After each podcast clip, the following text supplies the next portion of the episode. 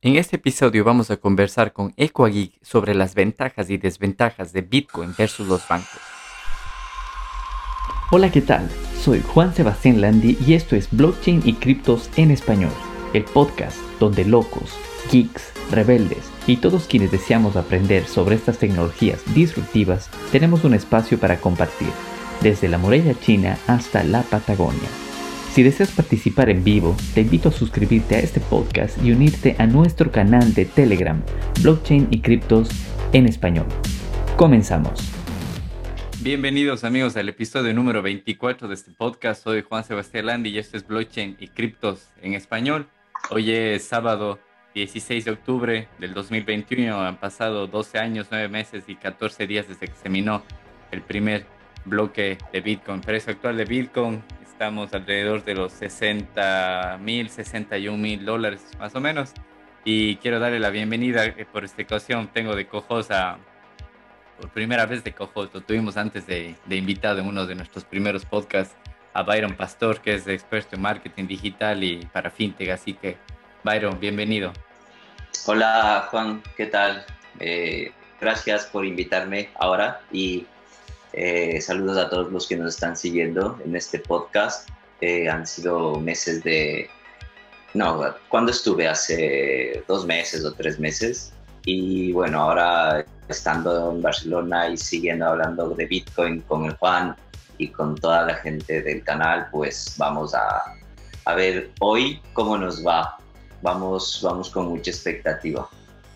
Bueno, tanto Byron y yo estamos desde Barcelona y yo les puse este fondo a la playa de Barcelona, que a pesar que ya estamos en octubre, ya debería estar haciendo un poco de frío, el clima nos está acompañando y estamos hoy como a 22 grados.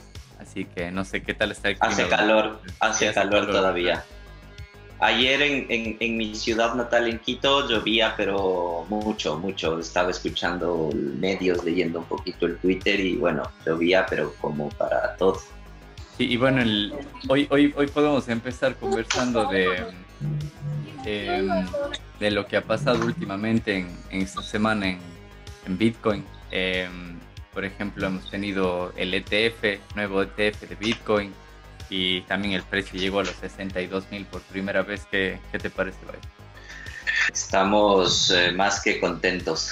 Está, toda la comunidad de Bitcoin estamos, pero pegados al teléfono todo el tiempo y, mirando las gráficas, leyendo las noticias, respondiendo mensajes, porque claro, saben que estamos eh, siguiéndole al Bitcoin ya muchos años y, y, los incrédulos o la gente que, no, que todavía no, no cree en la tecnología, que nosotros, por lo menos ah, voy a hablar por mí, yo, yo sigo a Bitcoin por la tecnología y por otras, otros temas ya de índole político, societario y tal, tal. Entonces, eh, contestando y contento, contento. Y también a lo que abrí los ojos, a ver el precio, a ver qué ha pasado, qué me escribían, etcétera, etcétera. Pero bien, mm, yo espero que no tenga todavía el techo y que suba un poquito más.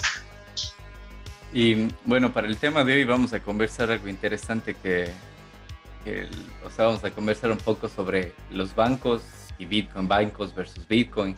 Y tenemos un invitado especial que se llama Jason Carbo, es más conocido en redes como Equageek.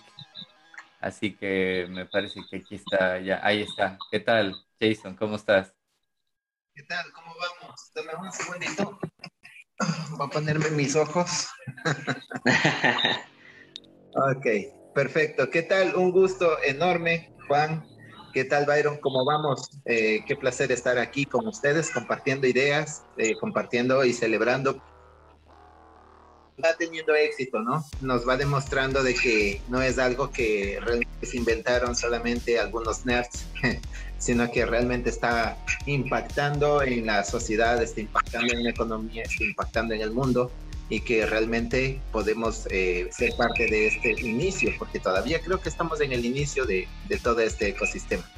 Sí, sí, así es, y justamente estuvimos en contacto contigo porque vemos que eres, tienes conocimiento en tema de, de desarrollo web y das también consultoría en temas de seguridad informática a algunas empresas en, en Ecuador, así que Y también, ¿por qué te contactamos? Es porque tú estás al tanto del, del, problema que hay en Ecuador ya desde hace más de una semana, que uno de los, de los bancos más grandes del país, eh, bueno, empezó con completamente restringido el, acceso a sus servicios. No sé si se ha ido un poco arreglando, pero bueno, de eso, eso vamos a conversar ahora entonces. O sea, ¿cómo empezamos? Porque hay muchísimo que conversar tanto de bancos como de Bitcoin y todo eso, así que por dónde quiero empezar yo más o menos es un poco contándoles la historia de la banca, o sea, desde dónde viene la banca o por qué existen bancos. Y de él vamos desarrollando un poco de ventajas de la banca, desventajas, ventajas de Bitcoin, eh, desventajas de Bitcoin y cómo se, el, uno le, juega o le va atrás del otro, porque ya sabemos que los bancos tienen los días contados con las criptomonedas. Así que para empezar, quiero contarles un poco de la historia de la banca. El, o sea, el primer banco central conocido está fue creado en 1964 en Inglaterra. ¿Y por qué surgen los bancos centrales? Es esencialmente por la limitación de, los monarcas, de los reyes en ese entonces, de que necesitaban más dinero para sus intereses propios, sea esto guerras, invasiones o para la misma monarquía. Entonces, como había esa limitación que no podían obtener más impuestos o más, eh, más moneda, porque antes la moneda, recordemos, el monedas de plata y de oro, entonces no se podían imprimir así de la nada monedas de plata ni de oro, sino se tenía que, minar de alguna forma esos recursos. Entonces, por eso es uno de los motivos que nacen los bancos centrales. Em, el, oro de los comerciantes en ese entonces se almacenaba en la Torre de Londres, que era, no sé, como la bóveda principal, como el Banco Central, digamos así. Eh, ahí era donde se almacenaba el, el, oro, pero con el tiempo ya no era seguro almacenar ese oro en dicha torre, por lo que se buscó otras soluciones. Entonces, una de esas soluciones es lo que se denomina el goldsmith, que eran los orfebres, eh, que, eran, que, eran, los que cuidaban el oro de sus clientes y a cambio de eso otorgaban créditos con intereses que a ellos les parecía correctos, sin control obviamente porque no había instituciones que los controlen, y sus créditos lo otorgaban a personas que lo necesitaban, sea comerciantes, orfebres, campesinos, lo que sea. Entonces a los orfebres se les empezó a denominar los goldsmith. Estos goldsmith después la gente llegó a llamarles banqueros porque pagaban intereses sobre el, oro que la gente les dejaba y también cobraban intereses de los préstamos que hacían. Em, bueno, con el tiempo los goldsmith, eh, los goldsmith estos orfebres, eh, colapsaron por temas de corrupción porque ellos mismos ponían las tasas de interés y también empezaron a otorgar préstamos al gobierno. Ahí es cuando se empieza a poner interesante la cosa. Em, el gobierno después llegó, bueno, no por llamar al gobierno, sino las monarquías en ese entonces empezaron a incrementar su presupuesto anual. Em, después no había forma de obtener más dinero con impuestos al pueblo, no se podía obtener más oro de esa forma. Y ahí es cuando empieza a crearse el Banco Central de Inglaterra como una institución privada. Eh, bueno, se lo aprobó con un parlamento completamente dividido, había gente que estaba opuesta a esto de aquí, eh, pero hubo muchísima presión por la falta de dinero y la guerra que en ese entonces se llevaba a cabo con Luis XIV. ¿Y mm, cómo funciona esto ahora? El tenedor de los bonos de la deuda del Banco Central eh, podría recuperar su inversión vendiendo participación o vendiendo esos bonos a otra persona. Esto, esto origina la denominada deuda perpetua, ya que el banco se endeuda continuamente para pagar el, bueno, no el banco, el gobierno se endeuda perpetuamente para pagar en el futuro. Es decir, a quien le toca pagar eso es a las generaciones futuras. Entonces ahora, un poco de, ventajas. No sé, Byron, si tú tienes algo de comentarnos de ventajas en cuanto al sistema bancario. A ver, eh, es el sistema que nos da. ¿Sí me escuchan bien? Sí, sí, sí, te escucho. Perfecto. Eh, primero, hola Jason Carbo, no, no te saludé antes y, no te, tampoco te presenté. Y solo comentarles, eh, con Jason eh, tenemos contacto en Twitter desde hace unos cuatro años más o menos, cuando acá en Barcelona empecé a, a meterme en el mundo del Bitcoin, precio 8 mil dólares. Y eh, le pregunté a Jason, empecé a buscar, hice una investigación de cómo estaba la comunidad en Ecuador, tal, tal, tal. Y Jason pues me contestó muy amablemente, empezamos a tener ahí contacto y uno, desde hace unos tiempos no nos hemos dicho nada, así que ahora empezamos de nuevo a, a, meternos en el tema. Bueno, eh, te respondo Juan. Eh, eh, a ver, las ventajas es que es del sistema tradicional y el sistema en el que ahora estamos metidos todos en, el planeta Tierra. Eh, sin embargo, eh, creo que la evolución de, la sociedad nos lleva naturalmente a un cambio y este cambio es la criptomoneda, es eh, hacerte tú el, el, dueño de tus activos de manera fehaciente y saber que están respaldados por, por, por algo, ¿no? por una tecnología. Y ahora mismo, nada, la desventaja de tener dinero en un banco es que no lo puedes tener, no es tuyo y te pueden decir, hasta aquí llegamos, cuando ellos quieran, como está sucediendo ahora en, el tema del Banco del Pichincha, por ejemplo, en Ecuador. Y la ventaja es que estamos a, a expensas de ellos y que si no evolucionan, pues lamentablemente tendremos que, buscar otras alternativas y la, nosotros no, porque ya estamos, pero la, la, masa, la gente tendrá que adaptarse y ya tener una adopción más rápida hacia las criptomonedas. Sí, y justamente de eso conversamos en el, en el episodio anterior de, del, podcast, que cuando tu dinero está en el banco ya no, es, ya no es tuyo, deja de ser tu dinero, tienes una, una, una participación, el banco te ofrece devolverte tu dinero, pero no siempre es así. Entonces, en cuanto a ventajas del sistema financiero, eh, mucha gente puede decir que ganas intereses poniendo tu dinero en el banco, pero cada vez vemos que es casi nulo los intereses que te dan. O sea, el interés que te pagan los bancos ahora es cercano a cero, si es que no es completamente cero. Alguien más puede decir que las ventajas del banco es que está protegido por un gobierno o por el mismo sistema bancario, pero ya hemos visto que en algunos países esto no es así, en el propio Ecuador pasó, pasó también en, en Grecia, pasó en Chipre, pasó en otros países latinoamericanos también que los bancos colapsan y no hay gobierno que responda por, dinero, que al final son papeles lo que, está, lo que tenemos como dinero en el sistema bancario. Y también alguien puede decir que las ventajas de un banco puede ser las garantías en caso de hackeo o clonación de tarjetas pero ahí, más bien estamos viendo de que nos dan una garantía de un servicio que ellos mismos nos ofrecen que está eh, que puede ser propenso a hackeo. O sea, pero lo pongo como ventajas, ya que mucha gente puede decir que las ventajas pueden ser tanto ganar intereses como tener un sistema protegido por un gobierno y que puede ser que te da garantías en caso de hackeo, de clonación de tarjetas. Y en cuanto a desventajas de un sistema eh, bancario, Mm, bueno, la seguridad, como les digo, ya que tanto las cuentas como tarjetas y todo eso pueden ser hackeadas, el, dinero no es tuyo, es justamente lo que lo conversamos en el episodio anterior, restricciones de acceso también, que por ejemplo hay muchos bancos que no pueden, te limitan a hacer transacciones en las noches o transacciones en los fines de semana, o como está pasando ahora justamente en Ecuador, que el mayor banco está con problemas de hackeo y te restringe el acceso a tu propio dinero. Eh, bueno, y va mucho más allá las desventajas. Por ejemplo, en Ecuador no tenemos muchos estos problemas, pero existen otros países en los que es imposible abrir una cuenta bancaria porque tienes restricciones por tu nacionalidad, por tu religión, aunque no lo crean, o por tu visión, o ubicación geográfica.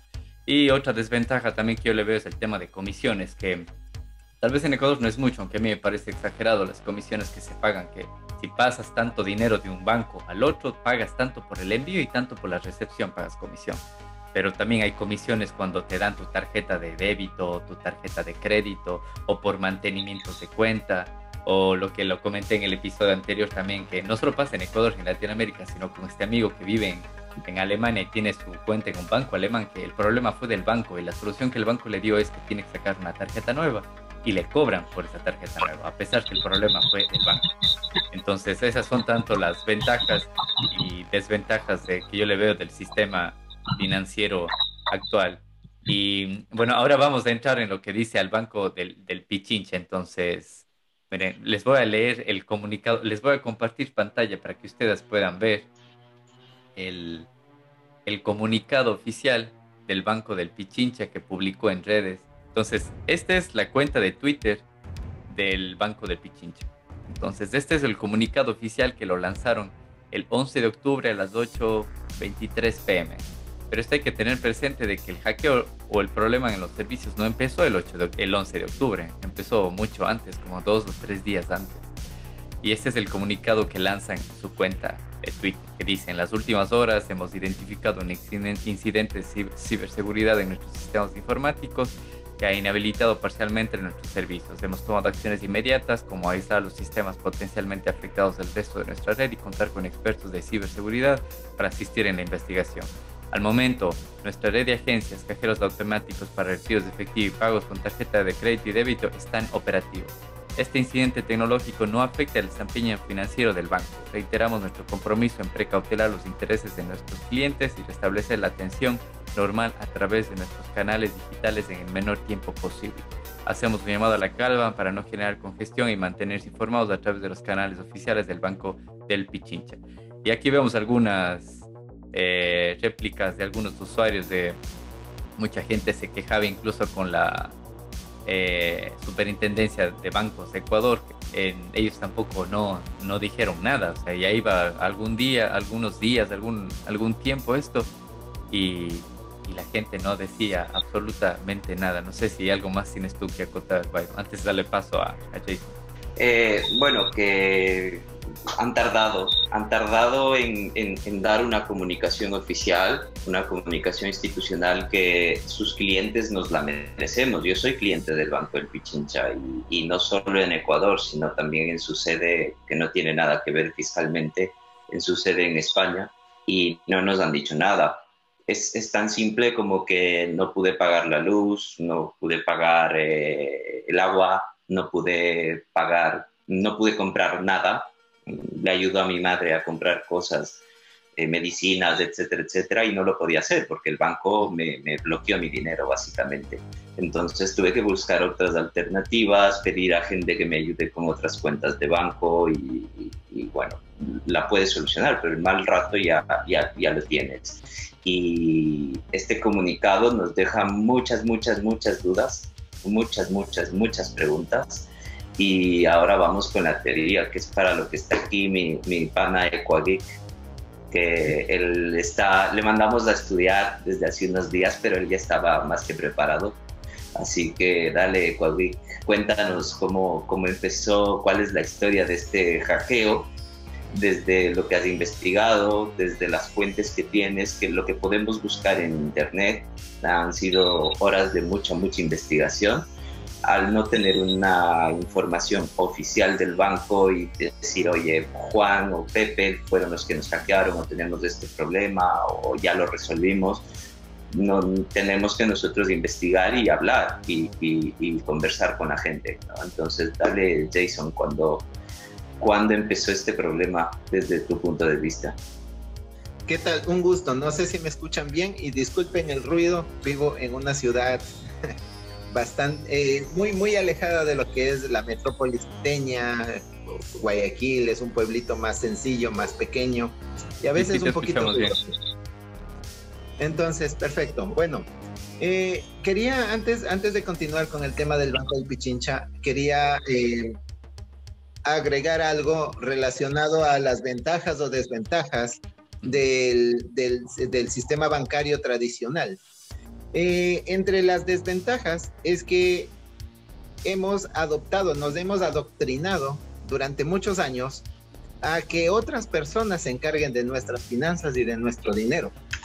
Que otras delegarle a un banco o encargarle nuestro capital más valioso, nuestros activos más valiosos, de fruto de nuestro trabajo, quitándonos la responsabilidad de nosotros cuidarlo y delegándole la responsabilidad a una institución.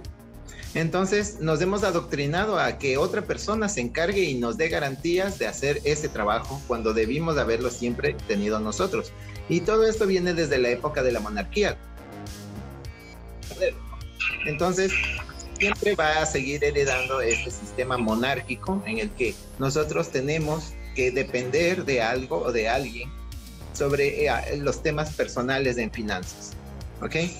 Eh, claro que son una herramienta, una conexión que nos permite transferir valor entre cuentas, que tiene varias ventajas que nos, nos ayudan. Por ejemplo, eh, una, una de las cosas que todavía no hay en desarrollo en temas de blockchain, o más o menos ahí, es el tema de préstamos y de validación de, de la capacidad crediticia de los ciudadanos.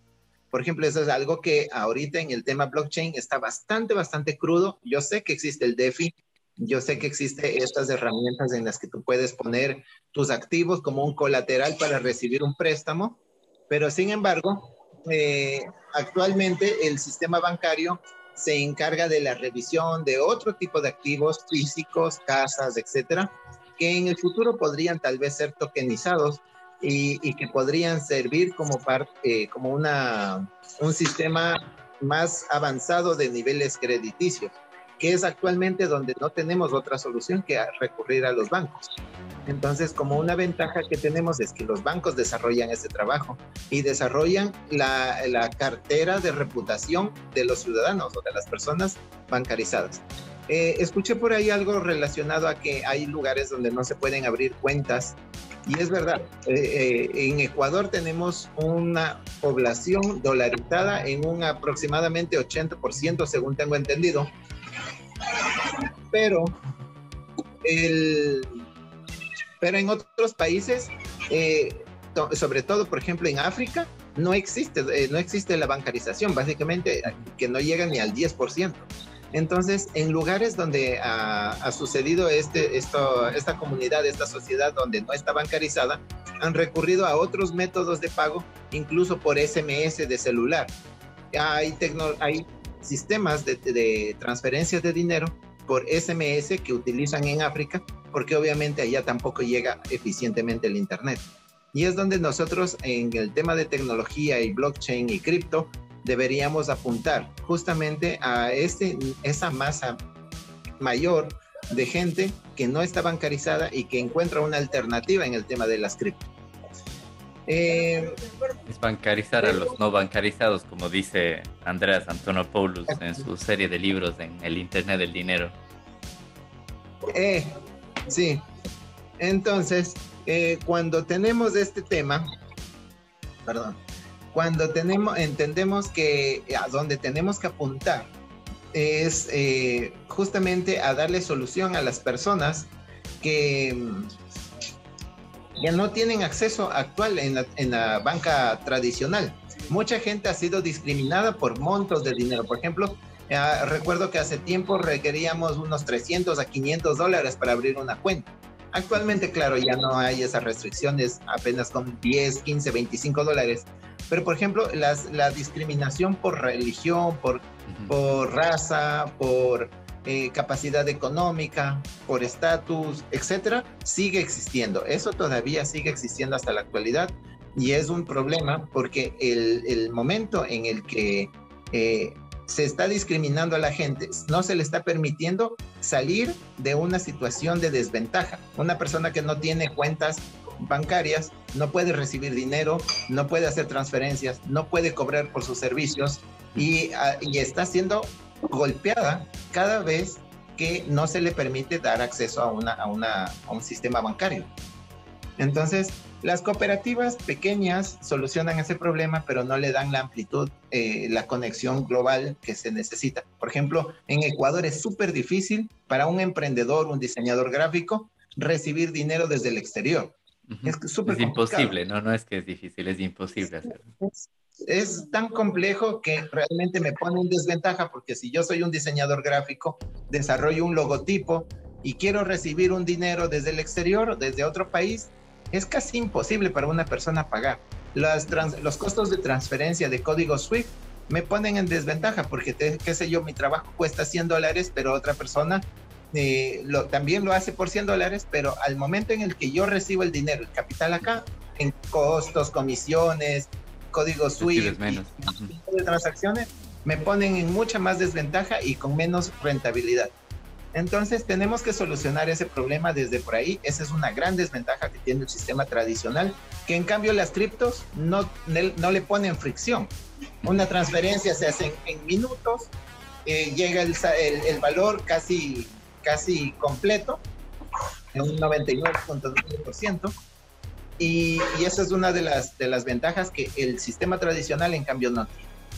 Eh, bueno, eh, para no entrar en temas de lavado de activos y, y, posibles temas relacionados a que el dinero eh, provenga de, de, fuentes ilícitas, pero son otras cosas que tal vez se pueden desarrollar con más tecnología y se pueden solventar. El sistema tradicional nos ha enseñado de que sí falla, sí, sí tiene fallas. Por ejemplo, uno de los bancos más grandes en, Estados Unidos eh, tenía el mayor porcentaje del dinero que guardaba era de actividades ilícitas. Y el gobierno de los Estados Unidos, se llama HSBC, creo que se llama el banco, y eh, el banco, el gobierno no lo cerró, porque si cerraba ese banco, eh, demasiados millones de dólares hubieran afectado la economía. Decidieron simplemente a darle una multa millonaria, pero ya, ok, listo, lavado el dinero.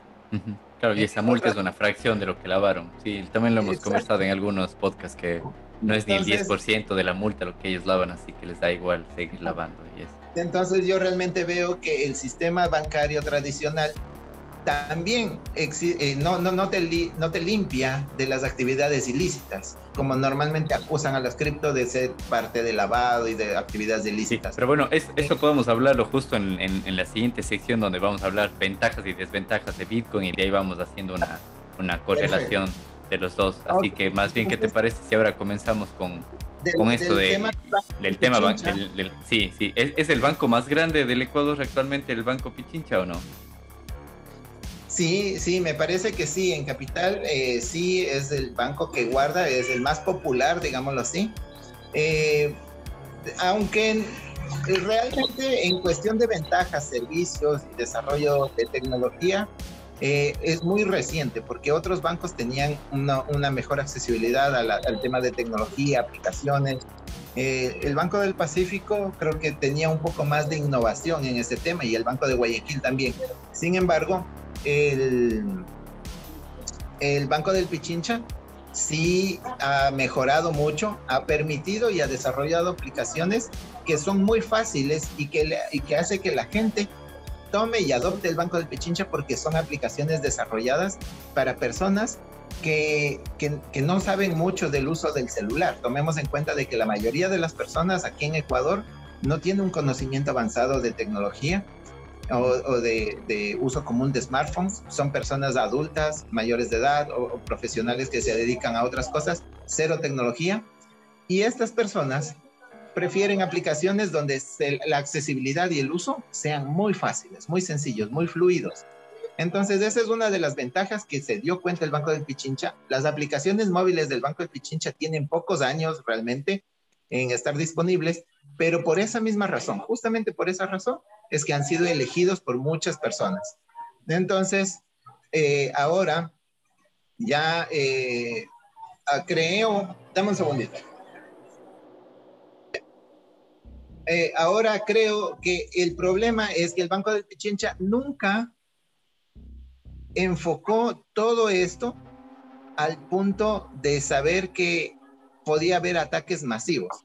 Ya, ya tuvo una advertencia en agosto el grupo de Tarus publicó en su cuenta de Twitter mucha información, varios gigas de información. Hubo más de 10 o 13 gigas de información disponibles para la descarga para todo el mundo. Dijeron no, que era un, grupo separado, que, era, justamente del Banco del Pichincha, ¿verdad? Claro, era del Banco del Pichincha, lo demostraron. De hecho, eh, subieron una de las capturas, una de las capturas de pantalla que subieron eh, estaba dentro de un servidor del banco una de las mm. páginas del banco proveía servicios de información de las tarjetas de crédito.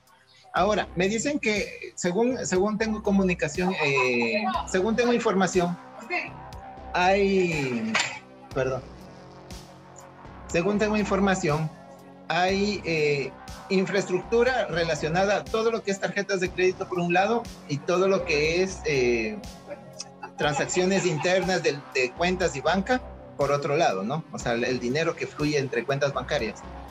Aunque sean eh, eh, cosas separadas, el problema es que si tú atacas a una, comienzas a recolectar información.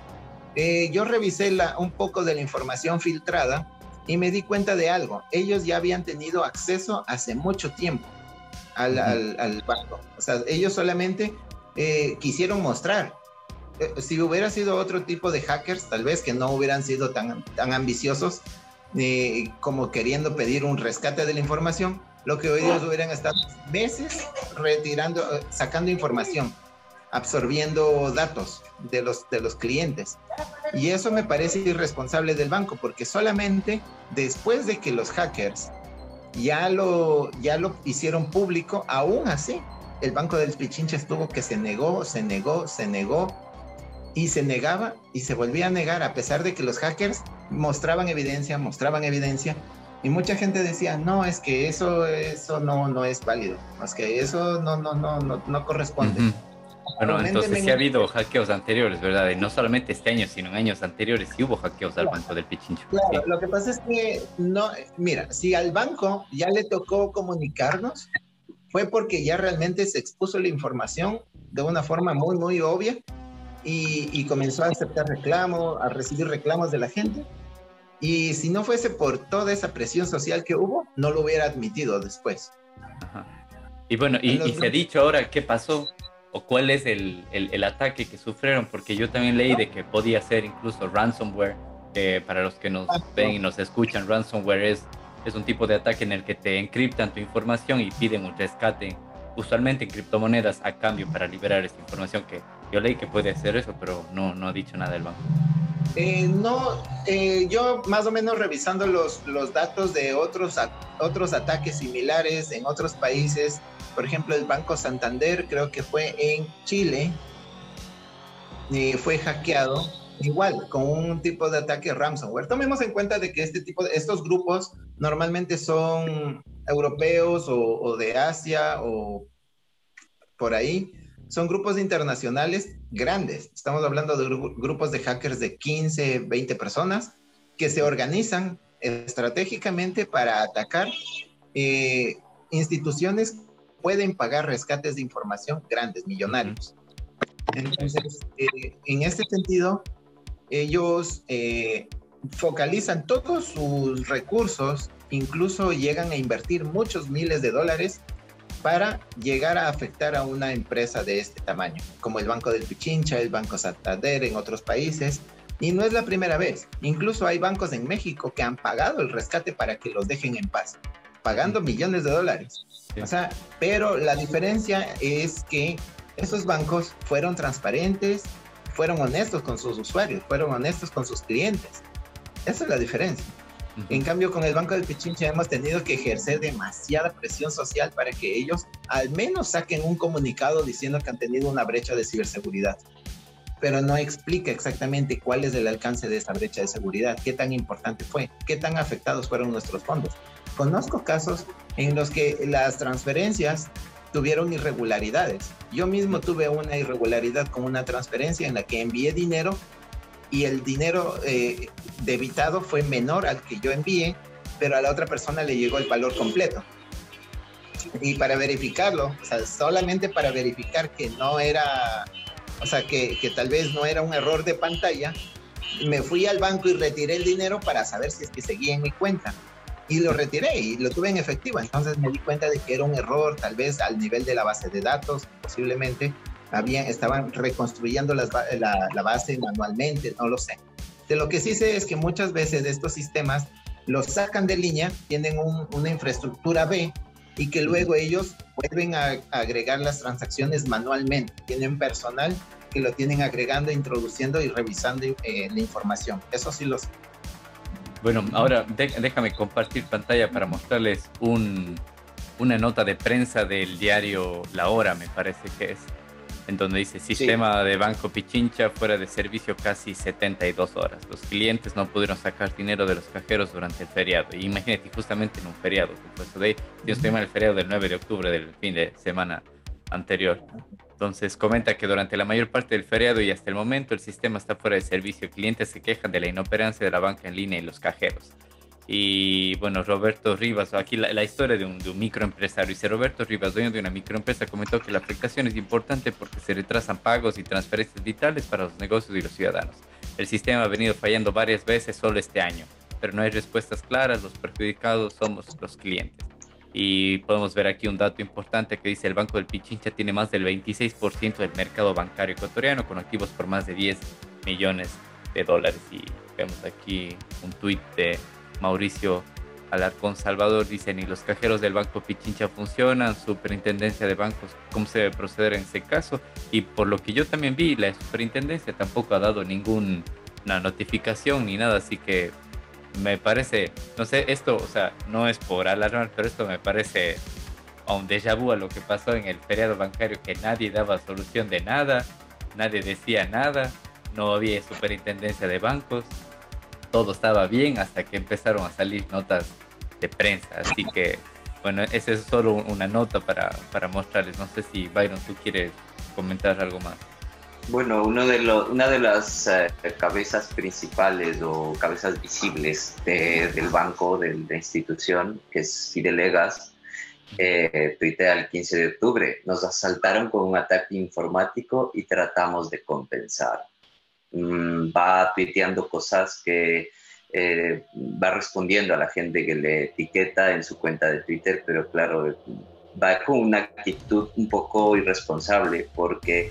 Eh, eh, sí, no, no es mi culpa, es un ataque que pasa a cualquier institución en el mundo, cualquier empresa, y que no seamos exagerados, que, que, no pasa nada.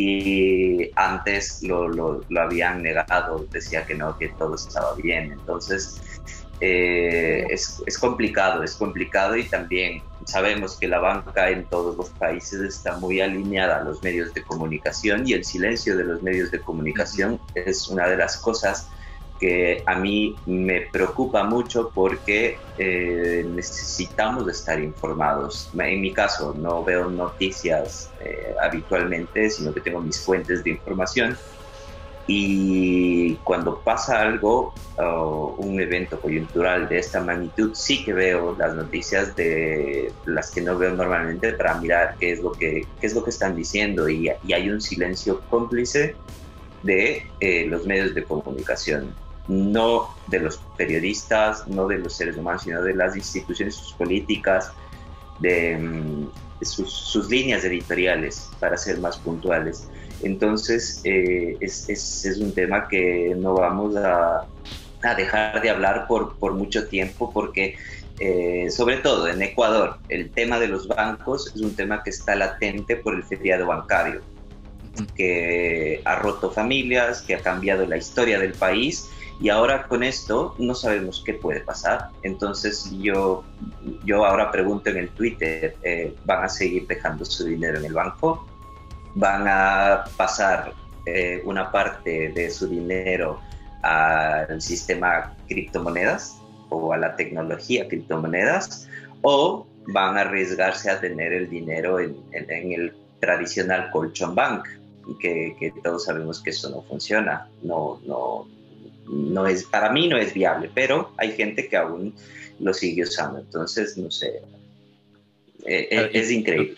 lo que hoy le pasa al Banco del Pichincha le puede pasar mañana a cualquier otro banco en el país, así que no están exentos de que ya se solucionó, supongamos, se soluciona la semana que viene lo del Banco del Pichincha y ya todo bien, ¿no? Porque al día siguiente puede ser otro banco, el Banco Azul, después puede ser el Banco Verde, después puede volver otra vez a ser el Banco Amarillo, que en este caso es el Banco del Pichincha. Entonces ahora, para movernos al, al, segundo bloque de esto, hablamos de la historia de los bancos, hablamos de ventajas, desventajas, hablamos del caso del Banco del Pichincha. Y ahora, ¿qué tal, Byron, si empiezas contándonos la sección de... para, para continuar con, con el mismo estructura, historia de Bitcoin. Uf, es, un tema, es un tema que, que es, es, largo, tiene su, su base en, en, el libro, en el, en el white paper de Satoshi es, eh, fechas ahora no las tengo, no, no tengo la referencia, pero ya se ha hablado en este podcast sobre la historia de, del Bitcoin y es eh, creado por un white paper que, firmado por Satoshi Nakamoto, que nadie sabe quién es porque él no lo ha confirmado o ellos no lo han confirmado.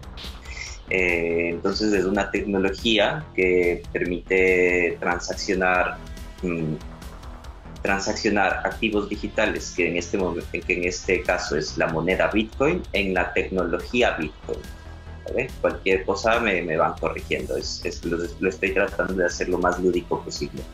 Y las, eh, los usuarios, que somos nosotros, eh, vamos eh, transaccionando estas, eh, enviando o intercambiando estas, estos activos digitales por medio de la blockchain que va teniendo un valor entre la oferta y la demanda. lo puedes comparar tanto con el, con el dólar, con el euro o con otra altcoin, con otra moneda fiat o con cualquier otra altcoin que es diferente al Bitcoin, pero el Bitcoin es como que la principal, eh, es el principal referente, es la primera y es la que más o menos va dominando el mercado.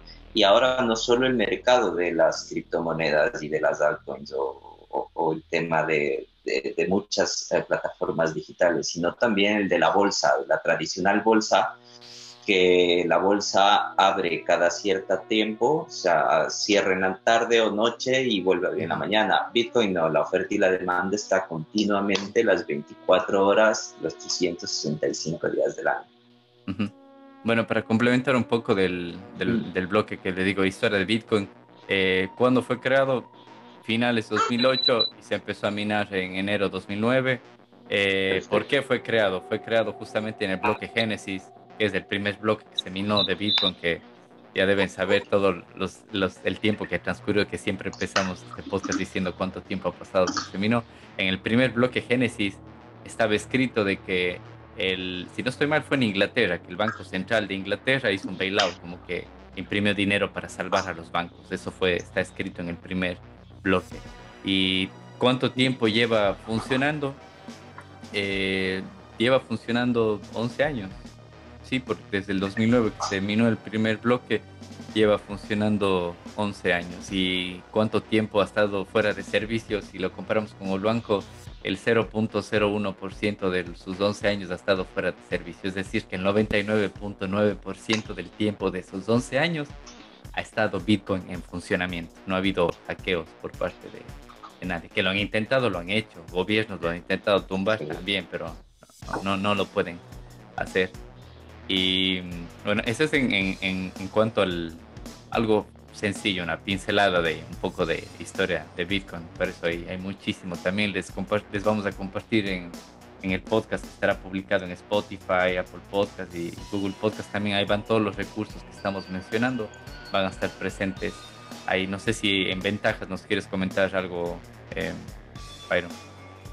Bueno, más que en ventajas, y son 11 años y se tiene esta referencia cuando se produjo la primera transacción de Bitcoin, el primer intercambio de Bitcoin. Y hay, un, hay, una, hay una historia detrás de esto que ya hablaremos con más datos, pero es de la transacción de un, de un usuario de criptomonedas de Bitcoin que eh, le dio ganas de comprarse una pizza y quería comprarla con criptomonedas, con Bitcoin.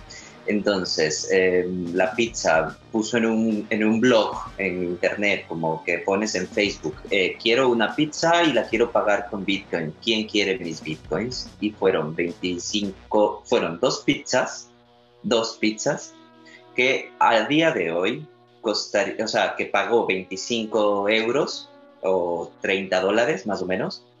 Y a día de hoy, digamos a la fecha, estoy mirando una reseña, al 22 de mayo eran 300 millones.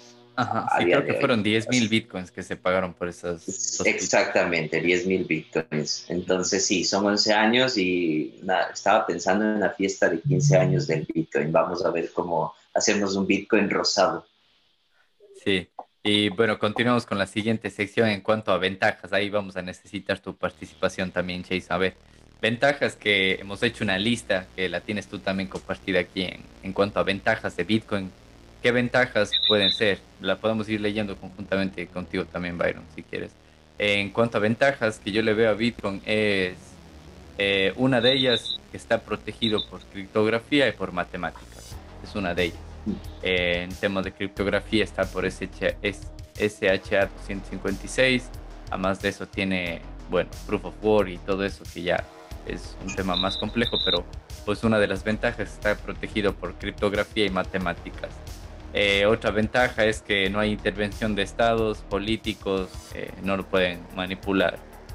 Otra ventaja que le veo yo también es que tú eres el dueño de tu dinero, lo que conversamos con el tema del banco. Una vez que tienes ahí el banco tiene estos hackeos, no puedes sacar tu dinero, mientras que aquí tú eres el dueño y obviamente con esa responsabilidad tienes un gran poder, que eres el responsable de las llaves para acceder a tus bitcoins. lo que comentamos, el acceso al 99%, 99.9% del tiempo en la red Bitcoin que no ha estado caída. En tema de comisiones también, si utilizas la, la red Lightning, que es de segunda capa de Bitcoin, las comisiones son prácticamente nulas, es casi cero centavos que se pagan las comisiones. Incluso al día de hoy también las comisiones en Bitcoin, en la red principal, están muy baratas. Hoy estaba viendo en la mañana en una comisión, la comisión mediana más o menos estaba como a 60 centavos, una comisión que puedes esperar por de, un, de 10 minutos a una hora para, para confirmación. O si quieres esperar, no sé, 24 horas, que es lo que a veces tomas de transferencias entre bancos, podías pagar hasta 16 centavos en la red principal de Bitcoin. Y otra ventaja que también le veo yo es que no necesitas permiso de nadie para hacer transacciones. Justo lo que comentó Jason, de que hay instituciones que te limitan porque no tienes la edad suficiente o porque no tienes, no perteneces a tal grupo social o porque no tienes el dinero eh, necesario para abrir una cuenta o porque eres de tal religión o de tal eh, nacionalidad o estás en tal ubicación geográfica te restringen. No sé si tienes alguna otra ventaja más que puedes comentarnos, Jason o Byron. Mm, yo creo que entre las ventajas eh, de Bitcoin está más que todo el tema de, de la soberanía y de que te obliga a entender cómo, cómo funciona el dinero y te cambia la vida, ¿no? Eh, el momento en el que comienzas a entender Bitcoin, comienzas a entender cómo funcionan las finanzas, cómo funciona la economía y realmente eso es una gran ventaja porque mucha gente asume que el dinero pues es respaldado en oro en el banco y todavía siguen creyendo eso. la gente todavía sigue creyendo que, los billetes están respaldados por oro en el banco. Otra de las ventajas y relacionada justamente a lo del respaldo de valor en el, en el banco es que eh, es deflacionario. Esa es una de las cosas más importantes de Bitcoin. El hecho de que existan solamente 21 millones de Bitcoin, un poco menos, o, más o menos 21 millones de Bitcoins, eh, eh, lo hace deflacionario y por ende lo hace más seguro y mejor respaldo de valor que el, que el dinero fiat, incluso que algunos metales, por, por, las ventajas que tiene de que es menos fricción para almacenar, etc. Entonces, eh, hemos visto eh, que Bitcoin tiene las ventajas de que se puede almacenar el valor de una forma digital, es más sencillo, no ocupa espacio, es más, más, más ventajoso incluso con el medio ambiente, porque yo creo que para hacer billetes necesitas talar muchos árboles, hay muchos billetes, no lo han visto desde de esa forma porque normalmente todo el mundo lo ve desde el punto de, de, de la energía eléctrica, se van contra Bitcoin con el asunto climático porque lo ven como que genera mucho, consume mucha energía eléctrica. Pero yo digo, ¿cuántos árboles talaron para hacer todos los millones de billetes que existen ahora? Entonces, toda la historia de más de 100 años que vamos utilizando las monedas, toda la minería eh, eh, que para sacar cobre, oro y, plata y todos los otros metales de, de que, que, se usan para hacer monedas, también han contaminado y han lastimado el medio ambiente. Entonces, al menos es de energía y se puede utilizar energía renovable. Incluso ya existen proyectos de energía con cero huella de carbono que generan Bitcoin. Entonces, veo que Bitcoin tiene una gran ventaja en el tema de, en el tema de solución climática que ha sido criticado por ahora, pero en el futuro va a ser más bien una, una ventaja grandísima. Y el asunto del, del, del Bitcoin deflacionario me preocupa mucho porque justamente hace poco, hace, creo que la semana pasada, en Estados Unidos se acuñó una moneda de un trillón de dólares. O creo que estaba en proyecto, no sé si lo hicieron, pero sí lo escuché. Sí, pero una, eh, eh, la economía respaldada por una monedita de platino. sí, sí, sí, lo vi en que mucha gente se burlaba, creo que Kaiser Report en su programa también se burlaba de eso, de la moneda de... Eh, eh, yo lo vi, eh, bueno, de, en el Twitter de Snowden vi la, noticia. Entonces, súper gracioso que todo el mundo usemos billetes respaldados en una monedita. Y, sí. y es, es ridículo. O sea, tus billetes significan una fracción de esa monedita. Un átomo, ¿será? Entonces, eh, en esta, eh, no existe una cantidad, ni siquiera Estados Unidos sabe cuántos billetes han impreso en toda la historia de, de, todo el del dólar. No, no, tienen idea de cuántos billetes de dólares han existido en toda la historia. No llevan contabilidad de tanto dinero que ya han emitido y creo que ya eh, va a llegar el punto en el que esto ya va a ser insostenible. De hecho, ya lo está, ya está pasando, ¿no? y otra cosa es que no sé qué tipo de evolución vamos a tener sobre el asunto de las cripto y de la banca tradicional, que se dice que va a evolucionar hacia la CDBC. Pero es más de lo mismo, con peores consecuencias. Yo, es más de lo mismo y con peores consecuencias. Eh, pero me, me, parece interesante lo que cuentas de tus ventajas de que no sé qué es una moneda deflacionaria. Eso mucha gente no sabía qué es deflacionaria. Quiere decir que no se puede seguir imprimiendo y no se incrementa el flujo monetario por ejemplo, del, de los dólares, ¿sabes? De los dólares, no sabemos cuántos dólares hay en circulación en verdad y cuántos en los próximos 10 años se van a imprimir. Mientras que con Bitcoin sabemos que cada, cada no recuerdo cuántas se minaban cada mes, como 900 bitcoins, algo así, no recuerdo, pero la emisión es constante y, hasta el 2142 se va a acabar de minar todos y ahí queda, no va a haber más, entonces sabemos que es una el, ritmo de emisión de Bitcoin, si sabemos la comparación que no sabemos con dólares o euros, que el día de mañana a cualquier político se le ocurre imprimir para, no sé, salvar a bancos o pagar deudas, no sé qué, siguen imprimiendo, eso es verdad. Y en cuanto a, desventajas, no sé, Jason, si tienes, ¿qué desventajas le ves al, a Bitcoin por ahora? Bueno, eh, más que a Bitcoin, en realidad a todo el ecosistema de criptomonedas. Bitcoin me parece más te soy sincero, muy, muy sincero. Eh, Bitcoin, el Bitcoin eh, crudo, como lo vemos, eh, para mí es más un respaldo de valor, es un activo que respalda valor.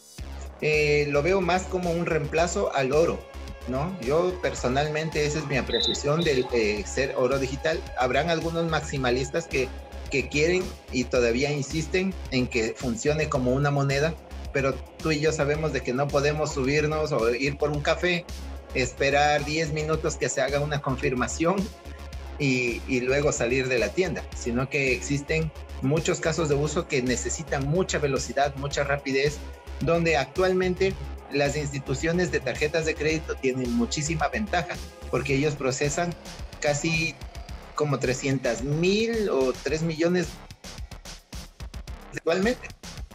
En las tarjetas de crédito, en cada segundo existen miles de, transacciones y no, no pueden fallar. Entonces, eh, actualmente la tecnología eh, tiene que alcanzar esa meta y superarla. Conozco criptos y proyectos en los que ya esta fricción ya no existe. Por ejemplo, la, la segunda capa de Bitcoin, Lightning Network, ya es una propuesta bastante interesante y que tiene que seguir evolucionando, que ya actualmente ya brinda bastantes soluciones bastante maduras, pero todavía no son de fácil acceso. Cosas como que hazte tu propio nodo para una persona del día a día que camina a pie, no, o sea, le estás hablando en chino.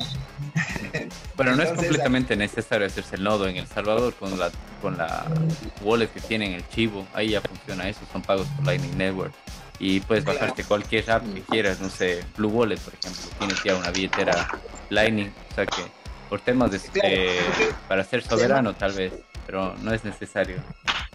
Claro, no, pero temas como por ejemplo que tienes que crear, que, vincular un nodo, que, tienes que hacer el QR, o sea, hay gente que realmente no entra a la tecnología por esa parte y esa es una desventaja que creo que tenemos que trabajar mucho en hacer esto tan sencillo que mi abuelita lo pueda utilizar. Y, y, se va evolucionando. O sea, creo que incluso la, la forma de hablar, la forma, la, la, la, terminología que nosotros utilizamos en el día a día del uso de Bitcoin, a veces nosotros como técnicos informáticos o desarrolladores tenemos la tendencia a hacer eh, nuestro lenguaje más complicado y estructurado, cuando las personas comunes a veces no nos, nos resultan confundidas y abrumadas porque dicen eso es tan complejo que no me interesa, no, no lo entiendo, no, no lo quiero adoptar porque no lo entiendo. Entonces creo que hay bastante trabajo que realizar en esa parte. Mucha de la información de cripto y de Bitcoin están en inglés. Y justamente para eso pues tenemos que desarrollar proyectos que eduquen eh, a ese nivel, ¿no? A nivel cero de las personas. Y es justo lo, lo, que intentamos hacer en este podcast. Eh, todos lo hacemos en, en, español y siempre dando charlas, invitando gente que sepa y, y todo es así. Me, me, parece interesante es el, el, un tema de desventajas, por ejemplo, el tiempo de espera, se podría decir, en la red principal de Bitcoin, pero con, en, las, en, la, en, en Lightning Network se, se soluciona esto.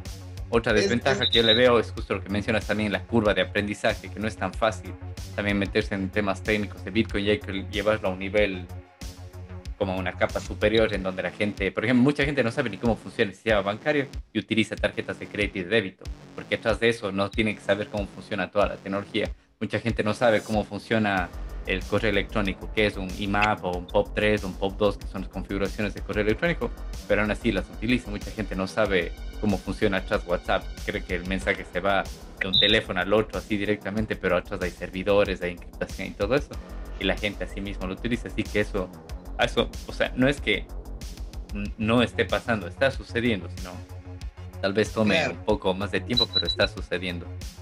Claro. Sí, yo creo que aquí hay un hay una otra de las desventajas que tiene eh, las criptomonedas uh -huh. es que existen proyectos. Vamos a transferir USDT de una billetera a otra pueden llevar a comisiones altísimas uh -huh. por la red Ethereum.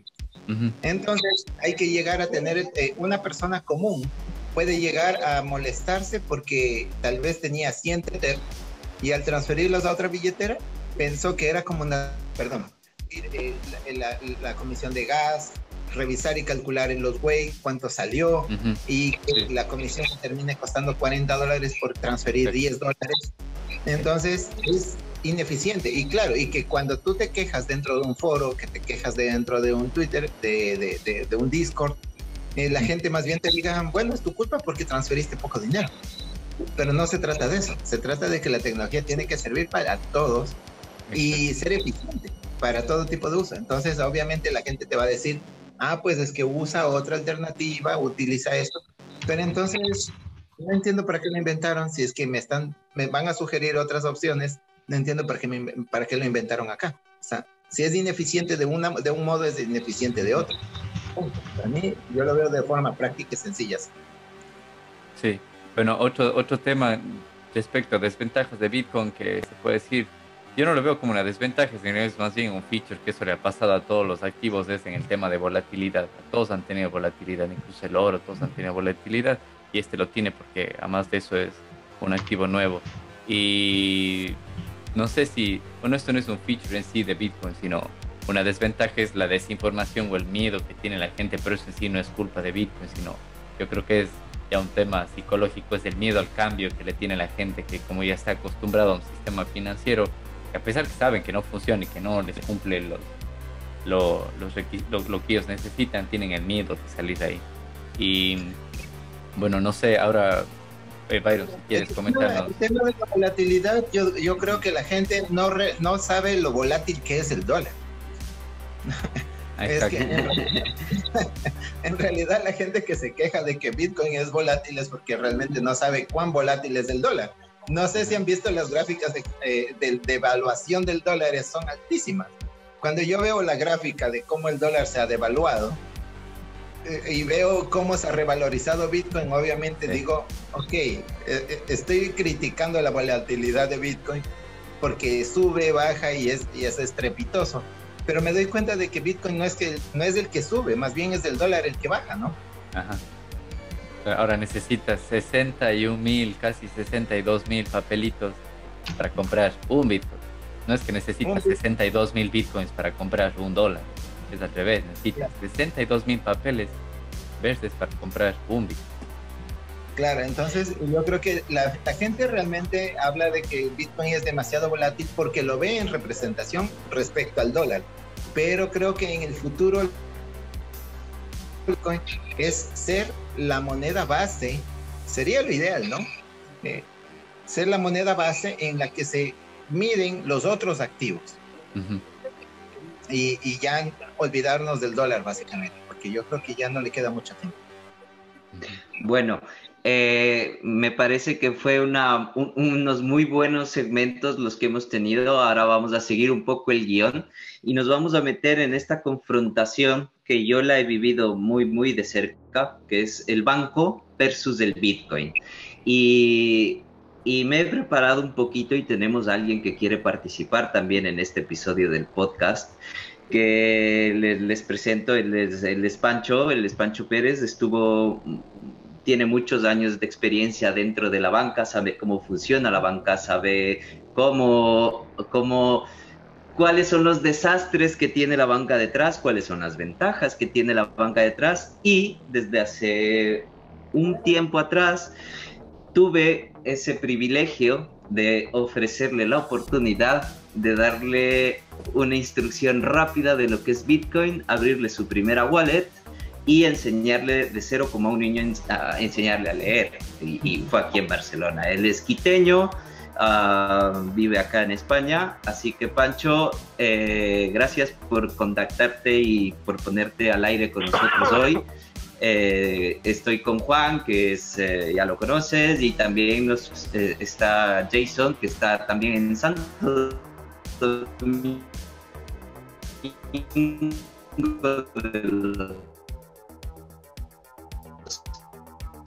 Chilas. Entonces, Pancho, gracias. Cuéntanos un poco, sepa tu perfil, puedes ver en redes sociales también el banco versus Bitcoin. ¿Qué, qué pasa ahí? Vale, oye, Byron, gracias. Eh, sé que lleváis tiempo con esto. Eh, llevo muchos años aquí en España, ya creo que 16. Y si es que el acento no me falla, me va a traicionar, seguro. Así que por eso les pido perdón a mis compatriotas, que ya son los años de aquí. Eh, um, a ver, con Byron hemos debatido de esto muchas veces en, el Petit Comité, eh, conversando. Y, um, a ver, tengo que reconocer primero una cosa. Ustedes saben de cripto mucho más de lo que yo sé. O sea, para mí la iniciación de Byron, yo vengo del mundo del desarrollo, de la, de la tecnología bancaria y de pagos y de tarjetas. Y te puedo asegurar que Byron por poco me tuvo que hacer de niñera. O sea, yo estaba muerto de miedo para comprar mis primeros bitcoins, pero literalmente muerto de miedo. Los hice de forma presencial, con efectivo, para no ser mi tarjeta, y me creé la wallet y todo. Y desde ahí los tengo guardados, soy un hotler de, de todos los que hay. Los tengo ahí, digo, mira, no os voy a mover, porque además ha sido buena idea, parece que acaban 80 mil a final de este año. Pues, Entonces, pero mm, cada vez que he aprendido más de, o, intento aprender más de, de las criptos, me veo similitudes con la banca tradicional y sobre todo con el sistema de transferencias de tarjetas y lo que hace Visa y Mastercard. Eh, algo que, casi muy poca gente sabe es que Visa Master no es que solo es la tarjeta de la que pagas y que te da puntos o te, o te ayuda a financiar. Visa Master mueven dinero de un lado al otro del mundo y millones de transacciones por segundo. Es uno de los servicios más grandes que, que hay en el mundo. Yo creo que incluso diría yo que podría sobrepasar a, Google en cuanto a la cantidad de datos por segundo que tienen que manejar. Es verdad que ellos se sustentan sobre una de las cosas que muy poca gente conoce, que son los, los bancos de transmisiones. El dinero no se mueve inmediatamente. A veces eh, cuando hacemos una transferencia de, de, Europa a Latinoamérica o de, o de, algún lado al otro, si hacemos por SWIFT, que es el protocolo internacional de transferencia bancaria, nos parece que, que, es magia algunas veces y otras veces que algo ha pasado, porque nunca te llega la cantidad exacta, ni en un lado ni en el otro. Y a veces ninguno de los dos te dicen quién te ha cobrado la comisión. Entonces, es verdad que en la banca tradicional y en el sistema de pagos tradicional hay muchos intermediarios en el, en el camino. O sea, está el banco, está el emisor de la tarjeta, está el procesador, está el adquirente, está el, el sistema de, de, intercambio bancario, están los bancos de compensación, hay un montón de, de actores. O sea, cuando una persona hace un pago con una tarjeta, eh, y ahora todos piensan que el pago con el móvil es más avanzado que el pago con la tarjeta, no deja de ser otra tarjeta, pero tokenizada, metida en el móvil, no hay ningún secreto. Simplemente añade un salto más, que antes el salto era de tu tarjeta al, sistema de transferencia bancaria, y cuando pagas con el móvil, hace un salto a, a Visa, a pedirle un token, y luego baja otra vez con este token para hacer esta transacción. Entonces, no deja de ser, a mí me sorprende lo rápido que funciona para la cantidad de saltos que tiene. O sea, cuando llegué a aprender eso fue como wow. Y cuando lo comparas contra el, contra el Bitcoin, ves lo lento que es. O sea, es demasiado lento en comparación al, sistema actual. Y como bien dijo Clever antes, yo creo que ahí Clever le diste la clave, es, es difícil de usar. O sea, el cripto no es fácil de usar. No, no lo puede usar cualquiera. Yo creo que la persona que dé con la clave de, de 1, 2, 3, cripto para ti, o algo así, eh, se hace, domina el planeta, se hace el próximo Visa. Pero no es así de fácil. Luego hay otra cosa que yo trabajo para una empresa que se llama Pay No Pain, somos eh, proveedor de pasarela de pagos, estamos en varios países de Latinoamérica y aquí en Europa. Y cuando entras en el mercado de dar servicios de pago con tarjetas, nos han llegado muchísimos crypto exchange. Como tenemos clientes que hacen crypto exchange como, como Bit2Me, eh, tenemos a otros eh, crypto exchange pequeños, pero por ejemplo nunca damos eh, la pasarela porque Visa y Master tampoco quieren y los adquirentes tampoco, el adquirente del banco que te da el servicio de, de, pagos con tarjeta. No quieren a alguien que dice, no, voy a lanzar mi, mi, token, voy a hacer mi ICO porque todavía no, no tenemos una, una estructura para analizar el riesgo de esa operación. Pensar que el servicio de pago con tarjetas no es que es gratis, no es que yo me pido y tal y, solo me cobran la comisión al, comercio, no. O sea, hay, hay una serie de garantías y de requisitos que deben cumplir los que solicitan este servicio. Y es porque todo, y esto es una, yo diría una defensa del sistema bancario. Mira que yo tampoco les quiero, ¿eh? pero una defensa del sistema bancario que está regulado. Y se imponen ciertas garantías. Cuando Byron decía lo del corralito, que yo lo viví, yo estaba en Ecuador en 98 cuando vivimos esa, esa debacle del, del, mundo, fue impresionante. Em, ha pasado mucho tiempo, pero hubo una gran diferencia ahí. En ese caso se especuló y se quiso hacer cosas con un dinero que no había. Y en el caso actual, el, ya no es, o sea, ya no es que solo hay especulación, sino que no, como bien dijiste, no se puede contar cuánta especulación hay. Entonces es verdad que el dinero fiat no se sostiene por, eh, principalmente de, yo creo que desde cuando se cayó el Tratado Bretton Woods, cuando Estados Unidos decidió que, el dólar ya no era eh, equiparable al oro, sino que era equiparable a un bono de deuda, y todo el sistema bancario fiat explotó, se, fue, se hizo más grande, pero se hizo más endeble. Y, ahí creo que, lo que Clever decía es, clave. El día en que cripto sea usable por tu abuela, podría ser un cambio, pero no creo que reemplazaría la banca. La banca... Ok, eh, tengo, una tengo una pregunta justo clave ahora. ¿Qué crees es más fácil eh, para un chico de 11 años que pronto va a tener una cuenta de banco? ¿Qué crees que le va a ser más fácil? ¿Aprender a usar la banca o aprender a usar las criptos? La banca, mi hijo, te pongo el ejemplo. Mi hijo, eh, ahora tiene su paga, va a cumplir 12 años, ¿vale? Y tiene, tiene que usar dinero. Pues tengo, tenía tres opciones. Primera opción, no, miento, cuatro opciones. Primera opción, hablar con mi banco actual, un banco europeo, para decirle, oye, tengo un hijo menor de edad, ¿qué producto tienes para él para que pueda gastar? Ninguno. Me respondieron nada ni una tarjeta de niño, ni, ni, de, ni de nada. Segunda opción, eh, verlo con, darle cripto. Yo puedo usar cripto.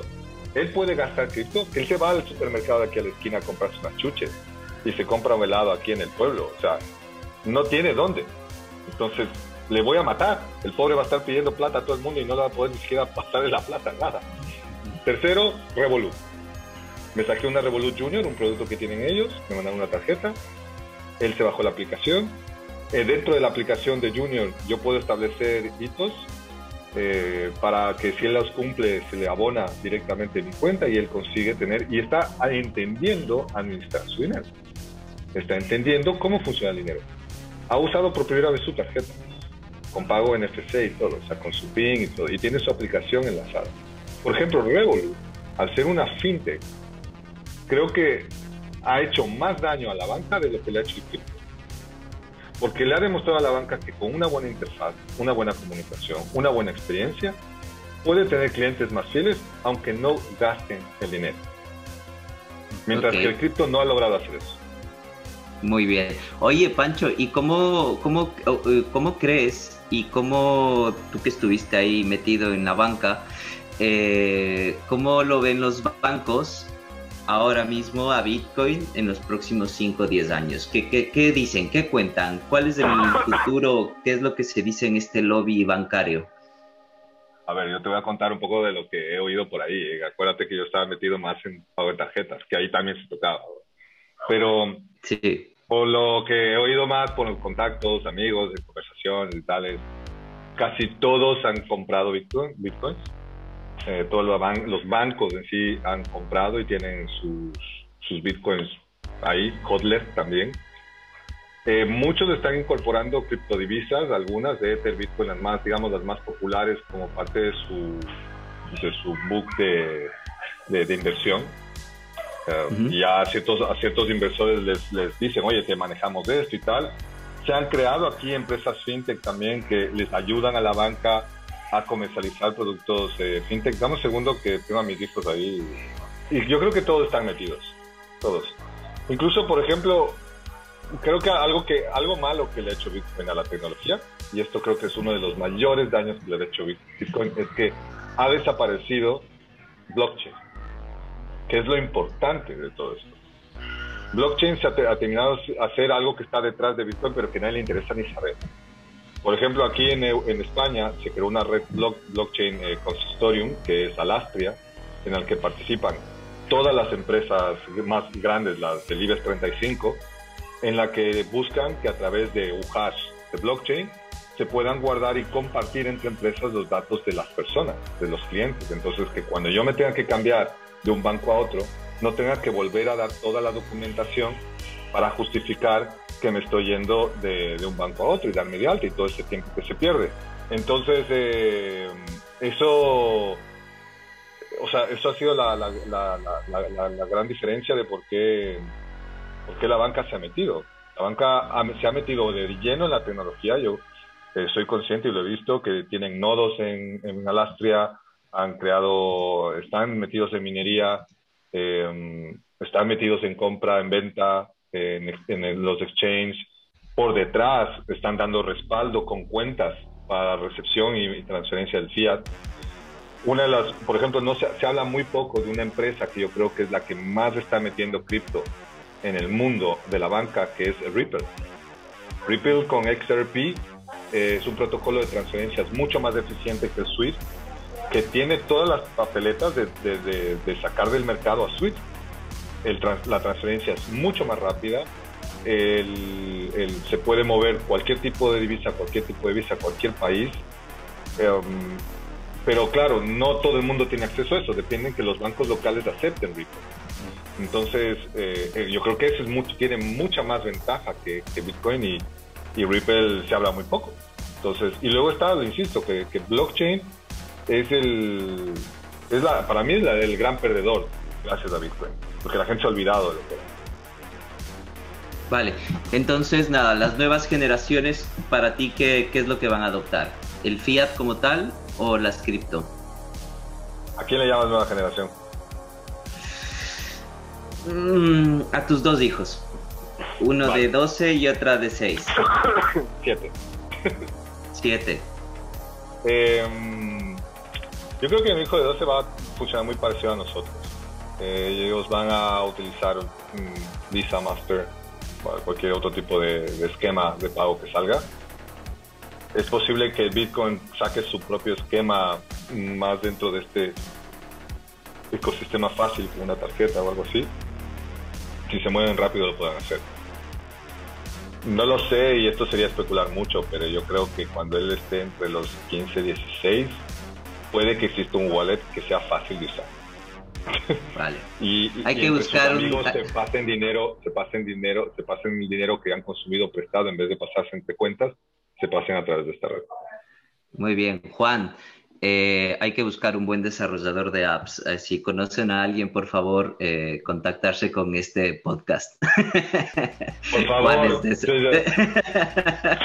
Juan, e-, ese es el reto grande que tiene el Juan Landi en este momento. Juan, ¿tú quién, cómo ves las nuevas generaciones, la adopción del Bitcoin? Yo creo que va a ser un mix, o sea, tal vez siguen utilizando tarjetas de débito y crédito, pero no tienen por qué saber que esas de eso están respaldadas en cripto. Es decir, incluso, o sea, se me ocurre algo parecido a Revolut, le puedes dar una tarjeta a un niño y tú ponerle criptos en la tarjeta y él ni sabe que hay Bitcoin o Ethereum atrás, sino él se va y compra lo que quiera, dulces, lo que quiera. Pero atrás de esto está con Bitcoin o con cualquier cripto o con dinero fiat. Entonces, ves, ahí hay una alianza ahí entre el sistema tradicional. Yo, yo estoy con, con Juan, yo creo que será así mixto. Ah, pero el banco que se quede afuera, el banco que diga, no, yo voy a seguir solo con sistema fiat tradicional y no acepte ni, ni criptos ni compra de activos como en Ecuador, Imagínate, los bancos tienen restringida la población que puedan comprar criptomonedas en exchange con tarjetas de débito crédito. Entonces, esos bancos Pero yo creo que es por el dólar. Es por el dólar. Si no tuviese el dólar, no le pasaría esto al Ecuador. Bueno, Panamá también. Panamá lo puede hacer. El Salvador también lo puede hacer. Sí, ya es, es solo decisión política, pero yo creo que va a ser así un mix.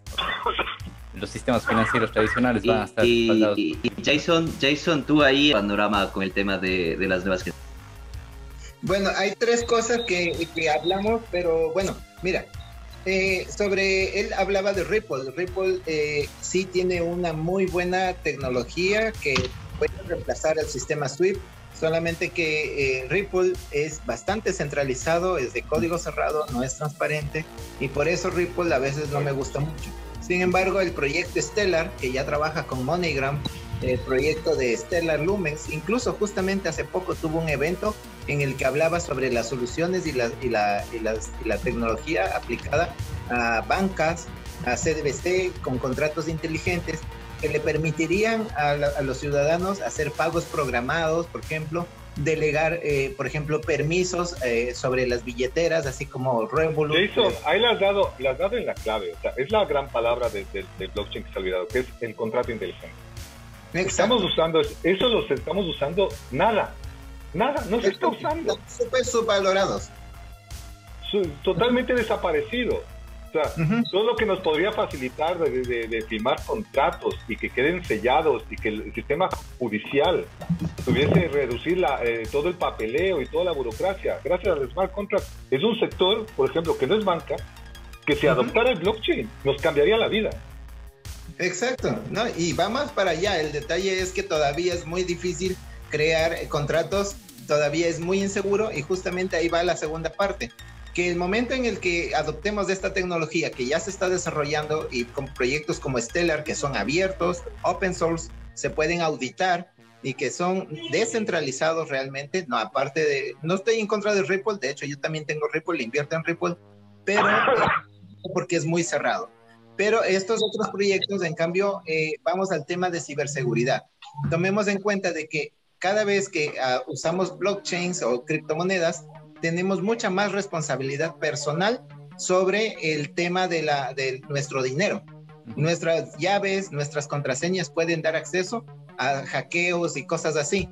Y existen ya actualmente bancos que permiten almacenar nuestras criptomonedas en el banco. O sea, creo que el negocio bancario, como la banca, como tal, no va a desaparecer, simplemente va a evolucionar y va a comenzar a ofrecer servicios. Mira, la misma conclusión que, he tenido yo un montón de veces, exactamente la misma. La banca va a retroceder a sus orígenes, que es guardar y asegurar. Así es. Bueno, oigan, tenemos ya la orden del director que nos pide terminar por hoy porque nos hemos extendido, tenemos otro programa más tarde, ya les contaremos. Y, nada, eh, agradecerles por el tiempo. Juan, eh, tú, tú le das, oye, gracias Pancho por, por estos minutos, estarás invitado más, más adelante Más adelante. De colado, o sea, gracias. siempre tenemos uno, siempre tendremos uno por ahí.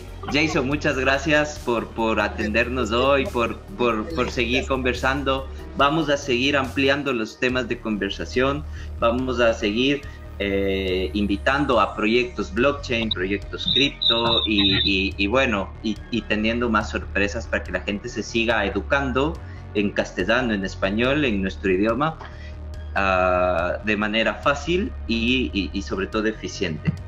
Y, ah, nos faltó decir, nosotros no damos consejos de inversión. Esto no es para que ustedes compren criptomonedas, simplemente lo hacemos como de modo de información. Ese es el, el, el agreement que hay que decir siempre. Exacto, haga su propia investigación. Sí, sí, gracias, gracias a todos, Pancho, Jason, gracias a todos los que se conectaron también. Y antes de terminar esto, más bien quería ver si Jason nos, nos ayudas tú. ¿Me puedes dar un número? Es para sortear la entrada a este evento blockchain que va a ser en Barcelona, pero se pueden conectar también online. Verás, necesito un número del 1 al 207, que son los suscriptores que tenemos. Ah, super random, super random. Sí, 168.